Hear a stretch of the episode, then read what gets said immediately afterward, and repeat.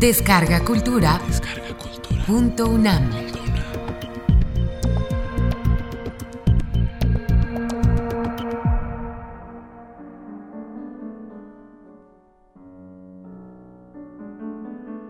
Presentación de Hernán Lara Zavala. Al libro El arte de caminar, de William Hazlitt y Robert Louis Stevenson.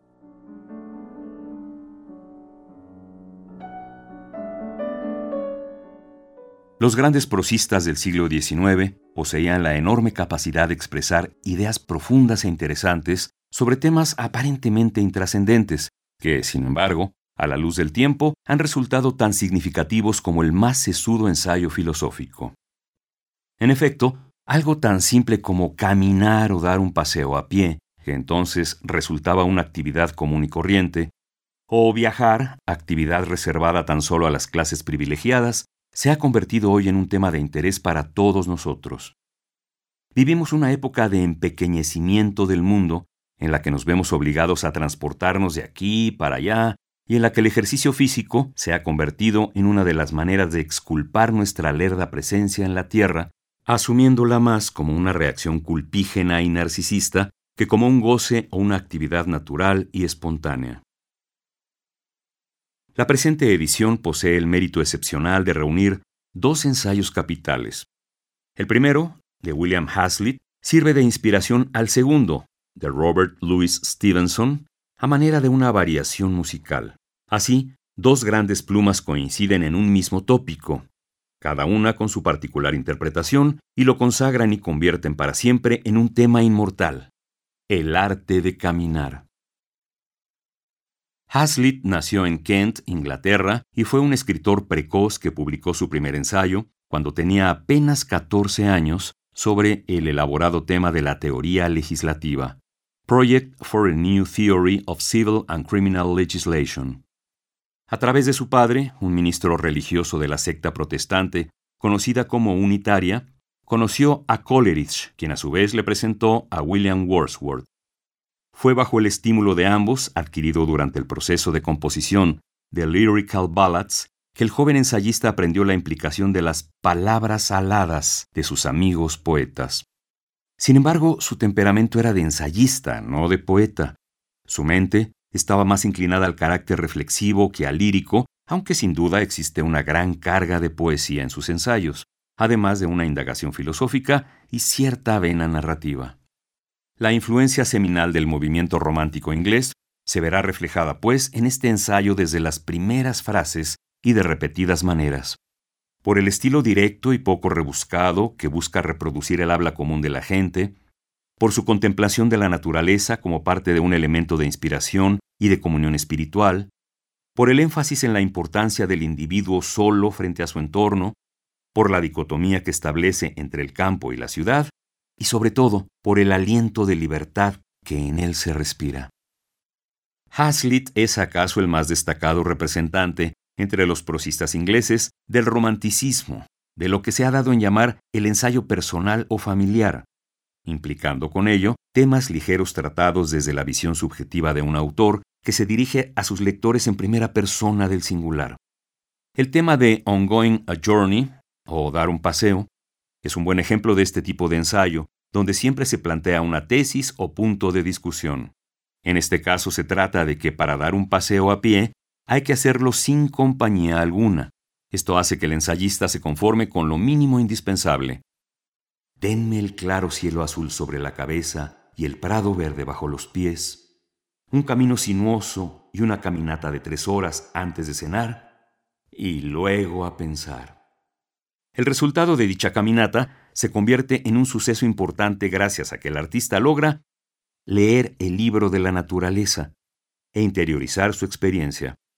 Esto permite que Hazlitt entre por momentos en un estado de franca euforia, como cuando dice río, corro, salto, canto de alegría, para luego valorar su silencio interior al que llama ese silencio no alterado del corazón, que es lo que permitirá desenredar a cada paso el misterio de nuestro ser. Pese a lo difícil de su carácter, Hazlitt no era un misántropo. En su ensayo establece una diferencia fundamental entre el mundo a cielo abierto y el mundo bajo techo.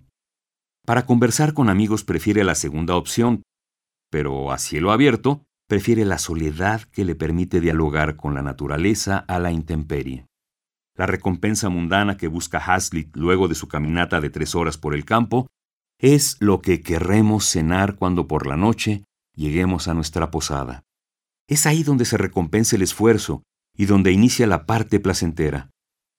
La posada o meta final de nuestra caminata representa en sí misma una parte importante de la experiencia, pues nos permite, para usar la frase de Tennessee Williams, disfrutar de la confianza entre extraños, así como vernos a nosotros mismos en perspectiva al encontrarnos fuera de nuestro entorno, pues, de acuerdo con el propio Hazlitt, una posada nos devuelve al nivel de la naturaleza y ajusta las cuentas con la sociedad.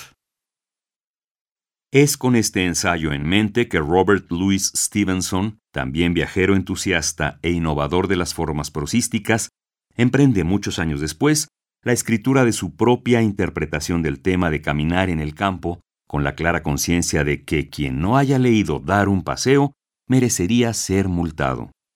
Stevenson se muestra completamente de acuerdo con Hazlitt en cuanto a que la mejor manera de dar un paseo es hacerlo a solas, pues admite de inicio la incompatibilidad que existe entre caminar y charlar, dado que va en contra de la libertad esencial del excursionista.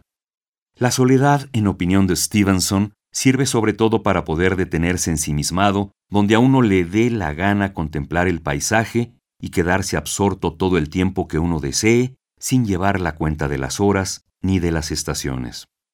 En ese sentido, el ensayo de Stevenson también transpira un ambiente de libertad y de goce por la vida. Disiente, sí, de los excesos de euforia de Hazlitt, de sus saltos y carreras, pues Stevenson era un hombre más sereno, más tranquilo, y así lo demuestra la insistencia que hace sobre el placer de disfrutar una pipa después de la cena, luego de un buen día de marcha.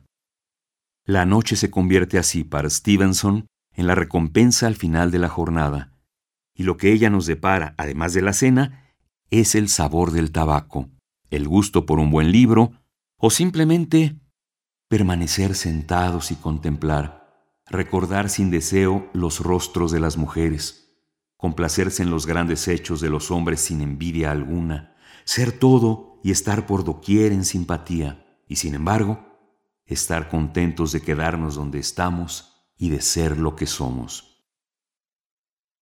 En una parte de su ensayo, Stevenson comenta que un volumen de ensayos de Hazlitt sería un formidable libro de bolsillo para recompensar una jornada a pie. Este pequeño volumen es también una joya que nos recuerda que el ser humano puede encontrar altos momentos de felicidad en las pequeñas acciones de la vida cotidiana.